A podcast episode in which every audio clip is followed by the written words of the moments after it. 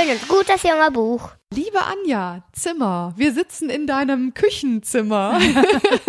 Trotz Corona, ja. aber mit, naja, sagen wir mal, fast anderthalb Metern Abstand. Ja. Ähm, schön, dass wir wieder miteinander reden können. Das war ja letzte Woche echt eine schöne Sendung, fand ich. Mir hat es total viel Spaß gemacht. Ja, mir auch. Dankeschön. und ähm, ich habe nur gedacht, jetzt, weil wir wohnen ja nicht so weit auseinander, ähm, und dann ist es vielleicht auch ganz schön, wenn man sich mal gegenüber sitzt mhm. und äh, in Ruhe miteinander reden kann. Ne? Ja, genau. Und Face to mhm. Face ist dann doch ein bisschen was anderes als äh, per Zoom oder sonstigen Videokonferenzmöglichkeiten. Mhm. Ja. ähm, wir reden heute intensiver als letzte Woche noch über dein Herzensprojekt. Ähm, das ist das Buch über Luise Otto Peters. Ja, genau. Ich, ich habe Licht gebracht von Anja Zimmer. Vielleicht sagst du noch mal ganz kurz ähm, ein paar Sätze zu deinem Buch. Ja, Luise Otto Peters war eine ganz außergewöhnliche Frau im 19. Jahrhundert. Sie war nicht nur Bestsellerautorin, sie war auch Journalistin, Revolutionärin, sie war eine Networkerin, sie war sogar Bloggerin äh, für die damalige Zeit, natürlich analog. Äh, das heißt, sie war ja auf Reisen, wie ich letzte Woche schon erzählt habe, und äh, hat dann immer erzählt, äh, aufgeschrieben, was ihr passiert ist und hat diese Briefe dann an einen befreundeten Redakteur geschickt und der hat es dann immer wieder veröffentlicht und das hat die Auflage wahnsinnig gesteigert. Also eine Frau mhm. auf Reisen war äh, da im 19. Jahrhundert ja auch tatsächlich noch eine absolute Ausnahme. Das war ja fast schon ein Skandal. Ja, das war sehr skandalös. Hm. Hat sie denn, äh, also weißt du etwas über ihre Reisen? Wo ist sie hingereist und äh, was hat sie da erlebt auf ihren Reisen? Sie war äh, mehrfach unterwegs. Sie war in den deutschen Ländern unterwegs zunächst mal. Also Deutschland, wie wir das heute kennen, das gab es ja damals noch nicht. Es gab den Deutschen Bund und das war eine, ähm, ein Bündnis von verschiedenen deutschsprachigen Ländern. Äh, Länder wie äh, Preußen und Österreich, Bayern waren Schwergewichte und das ging dann weiter bis zu winzig kleinen Fürstentümern, Königtümern und Bistümern und ähm, es, es war ein richtiger Flickenteppich und in diesen Ländern war Luise unterwegs und sie hat da immer wieder auch äh, ähm, schreckliche Sachen erlebt und hat ähm, gesehen, wie, wie groß die Ungerechtigkeit ist. Sie war zum Beispiel auch im, im Erzgebirge unterwegs und in Schlesien, das gehörte damals äh, noch, es war, gehörte zu Preußen und ähm, da hat sie die Situation der schlesischen Weber wirklich hautnah mal erlebt und hat darüber auch äh, Gedichte geschrieben und eben auch Berichte, was damals aber auch wirklich sehr heikel und skandalös war. Erstens mal, dass eine Frau sich eines solchen Themas annahm, denn das, das war ja was, äh, was Unangenehmes und das, damit sollten Frauen sich grundsätzlich nicht beschäftigen. Und außerdem äh, war es streng verboten, Missstände anzuprangern und das überhaupt nur zu benennen, dass da was schief läuft. Mhm. Was, wie waren die Missstände damals äh, äh, in Schlesien? Kannst du das irgendwie in ein paar Sätzen zusammenfassen? Kann man das so sagen? Die haben wirklich nur für einen Hungerlohn gearbeitet.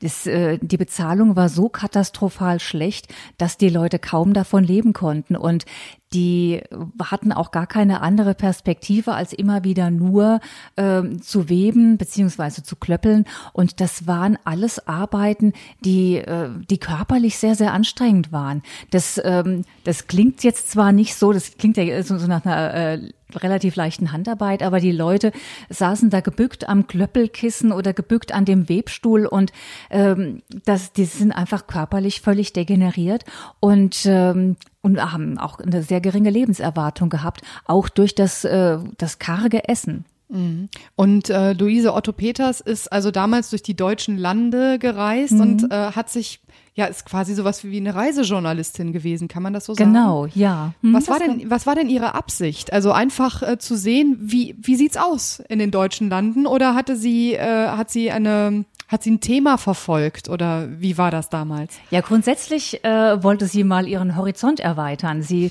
äh, stammte ja aus Meißen, ist da geboren und aufgewachsen und nach ihrem ersten Roman Ludwig der Kellner, da haben Freunde ihr geraten, du Luise, du musst mal raus aus Meißen. Du musst einfach mal raus in die Welt und deinen Horizont erweitern und das hat sie dann getan. Ihre Tante Malchen war davon natürlich überhaupt gar nicht begeistert, dass mit ihr hat sie in einer sehr, äh, ja, in einer WG gewohnt, unter der Luise fürchterlich gelitten hat.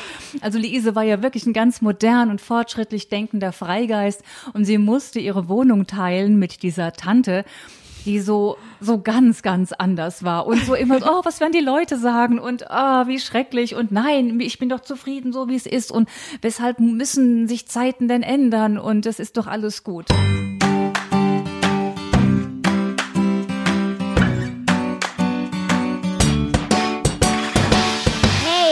Mir doch mal was vor. Also wir treffen jetzt Luise an bei Reisevorbereitungen in Meißen. Es ist Anfang Mai 1845. Du willst was? Tante Malchen war mit einem Schlag so weit außer sich wie nie zuvor in ihrem Leben. Eine Reise machen. Allein, erwiderte Luise bemüht standhaft, während sie weiter die Nähte ihres Korsetts auftrennte. Gerade so weit, dass sie Geld hineinschieben konnte. Tante Malchen hatte sie in ihrem Zimmer bei eben dieser Arbeit ertappt und begreiflicherweise gefragt, wozu das denn Nütze sein solle. Aber du bist eine Frau, du kannst nicht alleine auf Reisen gehen. Eben, gerade weil ich eine Frau bin, will ich, muss ich alleine auf Reisen gehen. Zeiten ändern sich doch nicht, wenn alle immer nur weiter das tun, was man schon immer gemacht hat. Also ich finde es ganz und gar unnötig, dass Zeiten sich ändern. Und was werden dazu meine Freundinnen sagen? rief Tante Malchen aus. Dieser Satz fiel in letzter Zeit öfter, vor allem seit Luise als Literatin und Journalistin in der Öffentlichkeit stand. Sie werden es überleben, und immerhin haben sie dann mal ein Thema, das sich nicht um Putzen, Wäsche und Kochen dreht. Also da irrst du dich. Wir reden nicht immer nur über die Hauswirtschaft, sondern mindestens ebenso oft über andere Dinge.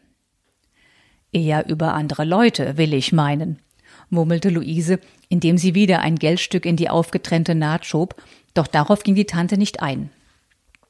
Woher hast du überhaupt das viele Geld, was da auf deiner Bettdecke liegt? Ich habe es verdient mit meinem Roman. Also, dass man mit sowas überhaupt Geld verdienen kann, der ging ja nicht mal gut aus. Luise verdrehte die Augen. Tante, darum geht es doch gar nicht. Also für mich schon, wenn ich einen Roman lese. Dann will ich, dass sich der Mann und die Frau am Ende kriegen. Sonst ist das ein schlechter Roman und taugt gar nichts. Ich wusste, dass das kein gutes Ende nimmt, wenn du schreibst und damit auch noch Geld verdienst. Jetzt hast du Geld und gibst es aus für eine Reise, auf der du vielleicht dein Leben verlieren könntest. Von anderen Dingen will ich gar nicht reden fügte sie leise und sehr eindringlich hinzu, als könne plötzlich jemand in der Wohnung stehen und diese Ungeheuerlichkeit weitertragen. Tante! rief Luise empört. Ich habe nur eine Reise vor. Ich werde mich innerhalb der deutschen Länder bewegen. Ich werde nicht zu irgendwelchen Wilden fahren, die von gutem Anstand noch nie etwas gehört haben. Schau, ich habe Empfehlungsschreiben von Dr. Klemm, die mir Türen öffnen werden. Ich habe genug Geld, um mir anständige Hotels leisten zu können. Ich werde also nicht in irgendwelchen billigen Spelunken absteigen müssen, wo ich mir mein Zimmer teilen muss mit, äh, na ja, ist ja auch egal. Aber du kannst sicher sein, dass ich schon auf mich aufpassen werde. Und wenn es dir nicht gelingt, auf dich aufzupassen? Jeder Mann ist stärker als du. Du bist so klein und schwach. Du wärest jedermanns gutem Willen ausgeliefert. Und glaub mir eines, mit dem guten Willen ist es bei manchen nicht weit her. Luise schaute die Tante nicht an, sondern schob weiter Geldstücke in die Öffnung ihres Korsetts. Ich kann doch nicht immer nur hier bleiben. Ich muss hinaus in die Welt. Siehst du das denn gar nicht ein? Sie schaute auf und sah, dass die Tante es tatsächlich gar nicht einsah, denn ihr Kopftuch saß auf Sturm. Wenn das deine Eltern wüssten, dass du dich absichtlich in eine so große Gefahr begibst. Luise rang mit geschlossenen Augen um Contenance. Tante, Mein Entschluss steht fest. Du wirst schon sehen, was du davon hast. Zum Gespött wirst du dich machen, weil niemand glauben wird, dass ein anständiges Mädchen alleine unterwegs ist. Du bräuchtest eine verheiratete Frau an deiner Seite. Oder noch besser, einen Mann. Nur dann bist du geschützt. Man wird dich gar nicht ernst nehmen. In feinen Hotels wird man dir gar kein Zimmer geben, weil man dich nämlich für wer weiß was halten wird, aber nicht für eine tugendhafte Dame, die einfach nur so alleine auf Reisen ist. Das gibt es nämlich gar nicht. Dann wird es ja erst recht Zeit, dass ich damit anfange, fauchte Luise nun doch etwas enerviert.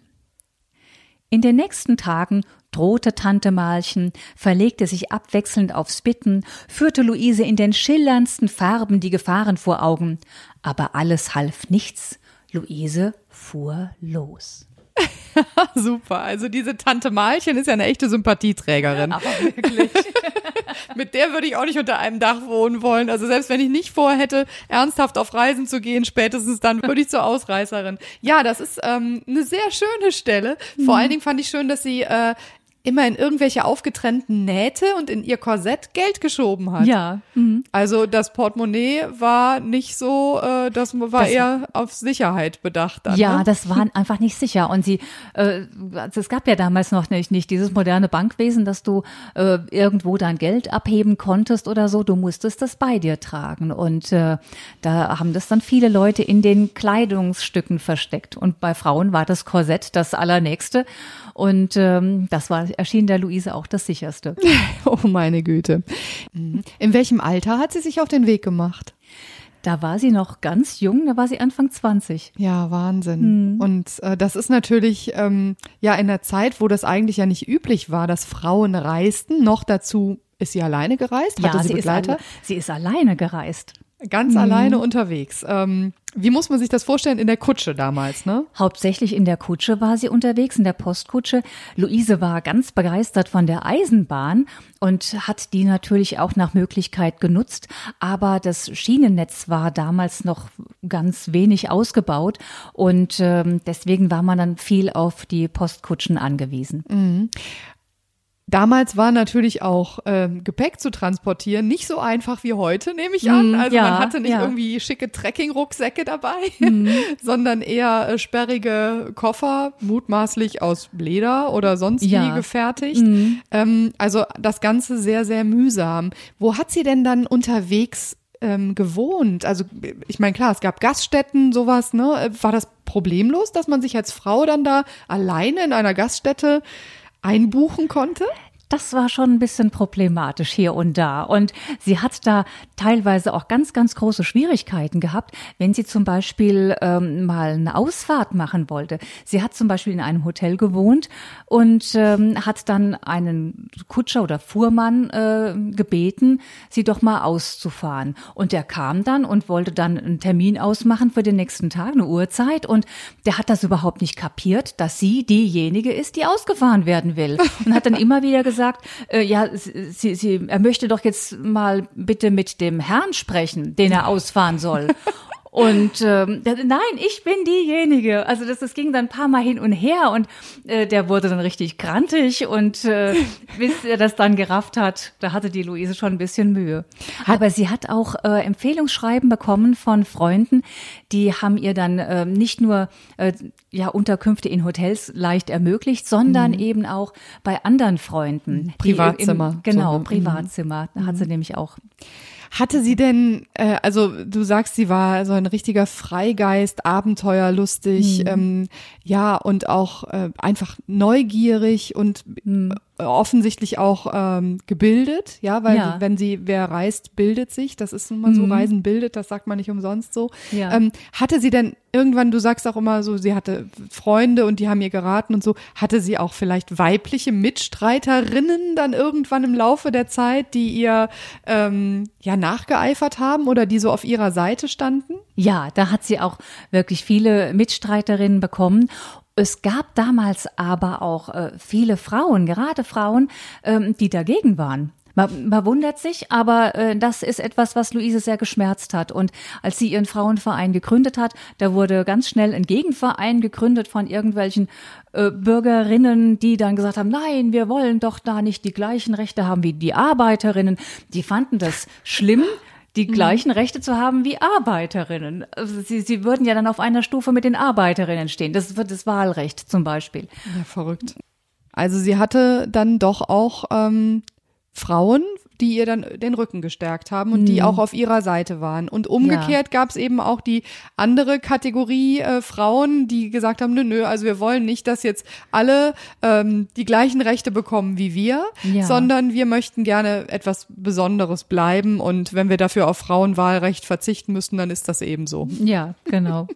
Gruselig, ehrlich gesagt. Ja, wirklich. Auch sehr, sehr traurig und äh, das hat Luise wirklich sehr geschmerzt.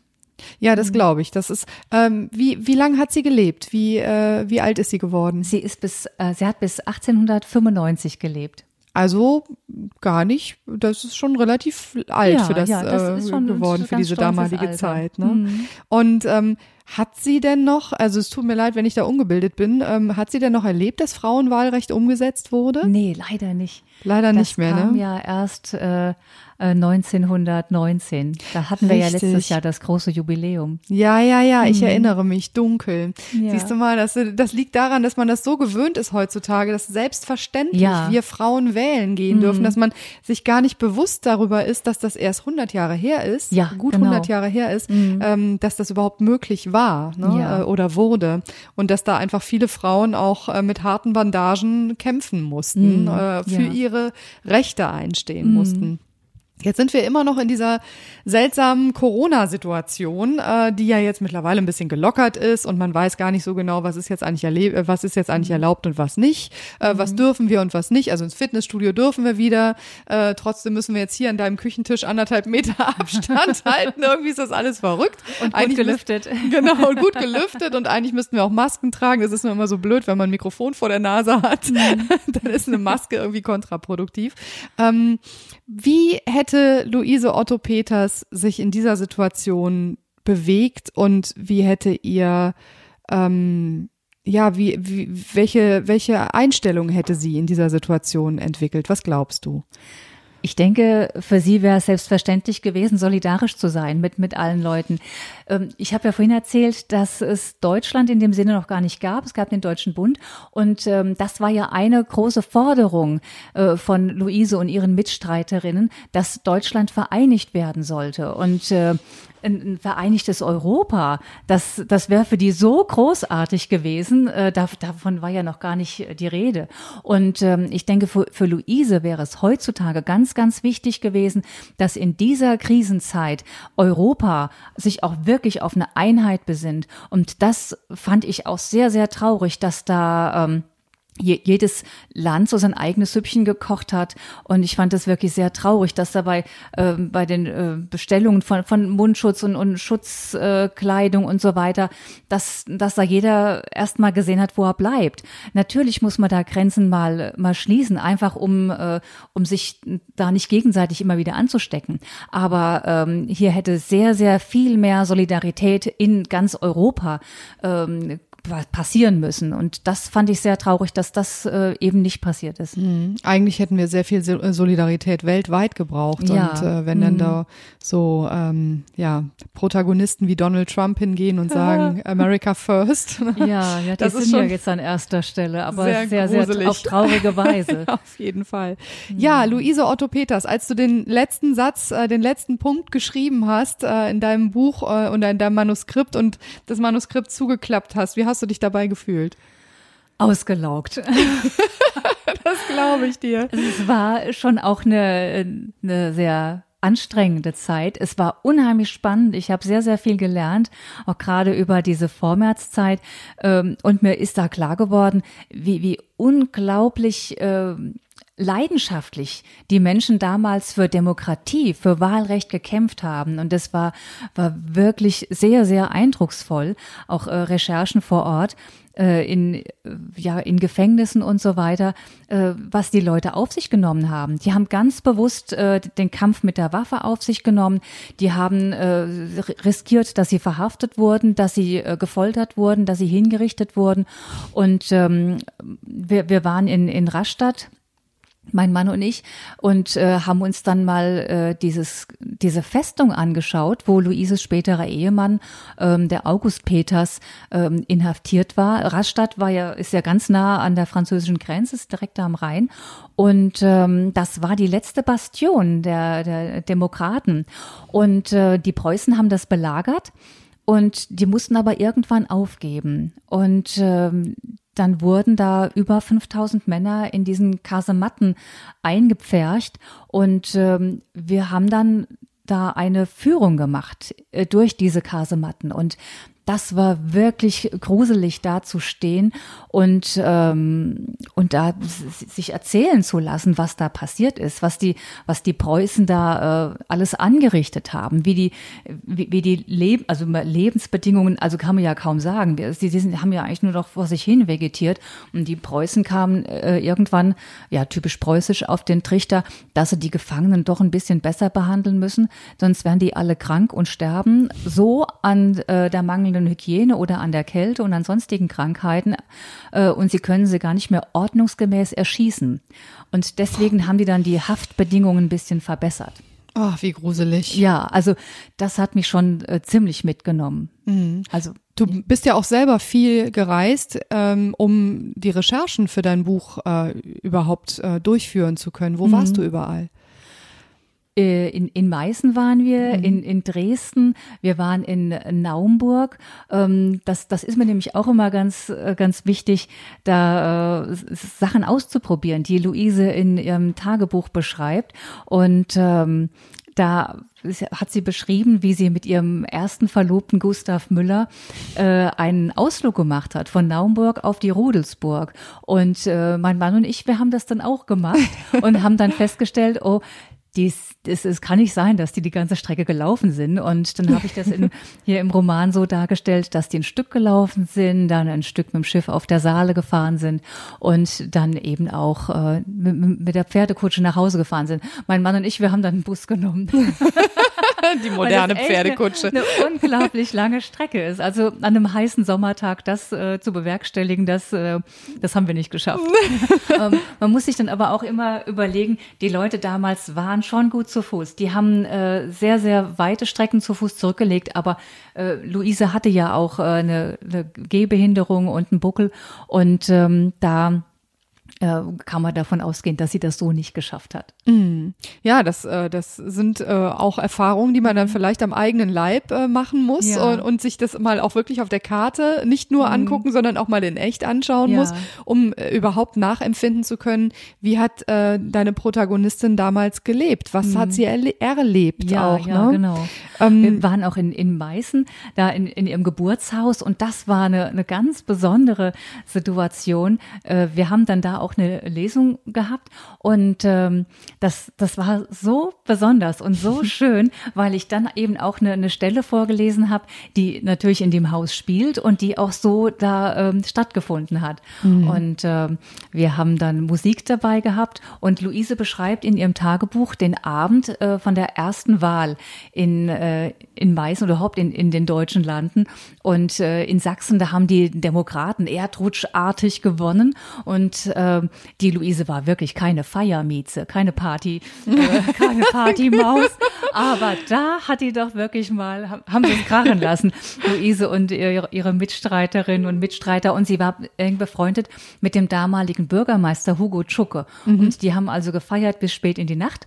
Und äh, dann kam sie nach Hause musste sich dann von Tante Malchen ein Sermon anhören. Und das kann ich auch gleich nochmal gerne ja. vorlesen.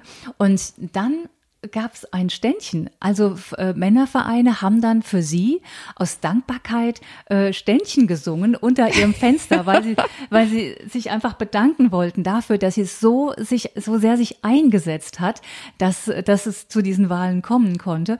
Und ähm, diese dieses Ständchen haben wir dann eben in Meißen auch nachgespielt. Mein Mann und meine Freundin standen dann unten im Hof und äh, auf auf Zuwinken äh, bekamen die dann Bescheid von unserer äh, Freundin oben am Fenster, als ich an der Stelle war. Und dann haben die eben dieses Lied Och, wie gesungen. schön. Genau dieses Lied. Und ähm, Super. ja, Sehr stimmungsvoll. Also genau diese, diese Situation. Es war schon nach Mitternacht, als Luise endlich nach Hause kam. In der Küche brannte noch Licht, wie sie mit einem kurzen Blick zum Fenster hinauf festgestellt hatte. Tante Malchen, die sie den ganzen Tag über nicht gesehen hatte, war also noch wach. Wie ich höre, haben die Demokraten gewonnen, waren ihre ersten Worte, noch ehe Luise ihr einen guten Abend wünschen konnte. Nicht einen halben Augenblick hatte sie dabei von ihrem Strickstrumpf aufgeschaut. Ja, wir haben gewonnen und unser Bürgermeister Tschucke ist ins Parlament nach Frankfurt gewählt. Luise ließ sich glücklich auf einen Stuhl fallen und streifte ihre Schuhe ab. Anständige Männer haben immer vor den Demokraten gewarnt, und in meiner Küche sitzen sie, knurrte Tante Malchen. Wohin soll das noch führen? Du wirst dir noch ganz und gar deinen guten Ruf verscherzen. Das hier ist auch meine Küche, und wenn man nach meinem Tod von mir als einer Demokratin spricht, werde ich sehr zufrieden sein, liebe Tante. Aber still, was ist das? Auch Tante Malchen lauschte. Auf der Straße sang jemand. Du willst doch nicht etwa hinausschauen? fragte sie entsetzt. Doch, doch, Tante, lass uns mal hören, was sie singen. Luise hatte das Küchenfenster aufgestoßen und sich hinausgelehnt. Ob wir stolz zu Rosse reiten oder ob zu Fuß wir schreiten, fürbass unserem Ziele zu, ob uns Kreuze vorne schmücken oder Kreuze hinten drücken, das tut, das tut nichts dazu, scholl es von der Straße herauf. Oh, wir haben die ersten beiden Strophen schon verpasst. Na, du kennst dich ja aus, lamentierte die Tante und ging schlafen. Sie hörte nicht mehr, wie die Arbeiter, die sich vor dem Haus versammelt hatten, Luise hochleben ließen, ihr dankten und alles Gute wünschten. Kaum hatten sie geendet, da kamen schon die nächsten. Wie schön. da ist sie dann doch, äh, ja, so zumindest in kleinem Rahmen da schon zu Ruhm und Ehren gekommen, ne? Ja, also durchaus. Sie war damals schon eine Bestseller-Autorin, denn sie hat äh, einen Roman geschrieben, Schloss und Fabrik.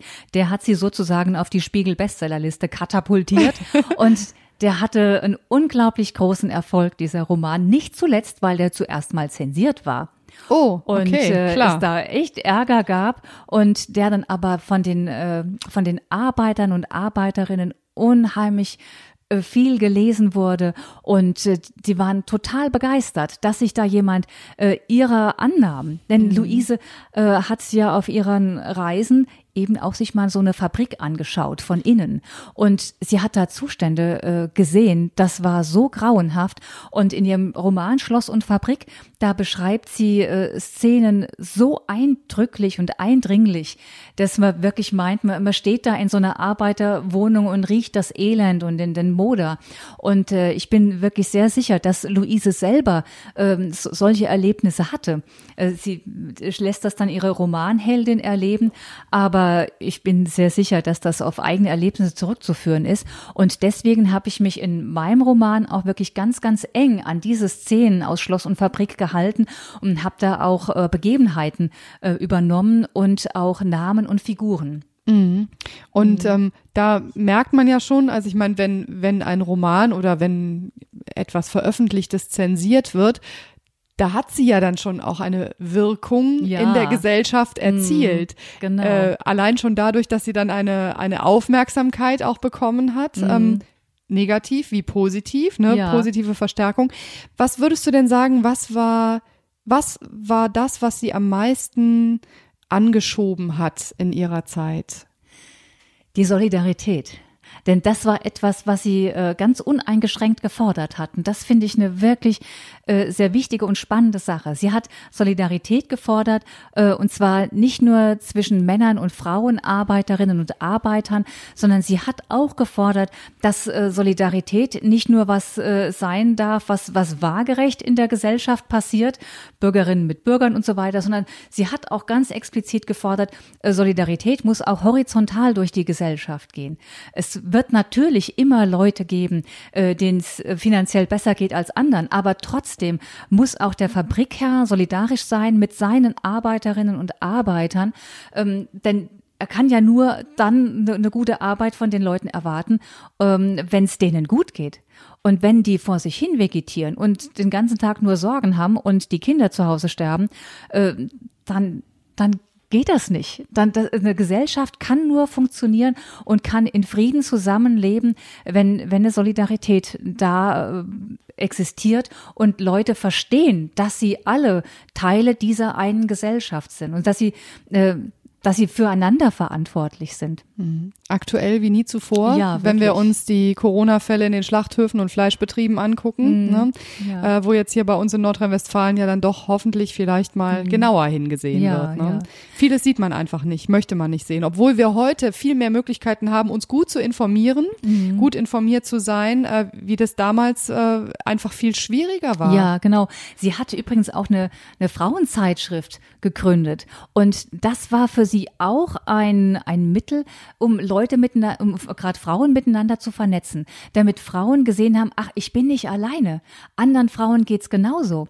Und äh, sie hat äh, da in ihrer Zeitung Frauen zu Wort kommen lassen. Frauen aus, aus allen deutschen Ländern haben da geschrieben. Und dann haben Frauen in Hamburg gesehen, ach Mensch, Frauen in Bayern geht's genauso. Und das, das, das dass so, so, so ein Wir-Gefühl entstanden ist. Das äh, ist Luises Verdienst. Ein Wir-Gefühl, das darf auch heute wieder entstehen, finde Ja. ich. Und Mhm. das muss wieder Ja. entstehen. Also es war, gab vor ihr auch schon Frauen, die Rechte gefordert haben, aber diese Solidarität und dieses Vernetzen, äh, das war Luises Verdienst und das war Lu, das, was Luise neu erfunden hat. Danke, Anja Zimmer. Ja, ich gerne. habe Licht gebracht. äh, Luise Otto Peters, dein Herzensroman. Ja, danke schön. Vielen Dank. dass du darüber erzählt hast. Und ich glaube, ich hoffe, wir können ein paar Impulse ähm, auch in unsere Zeit mit hineinnehmen. Ja, ich danke dir.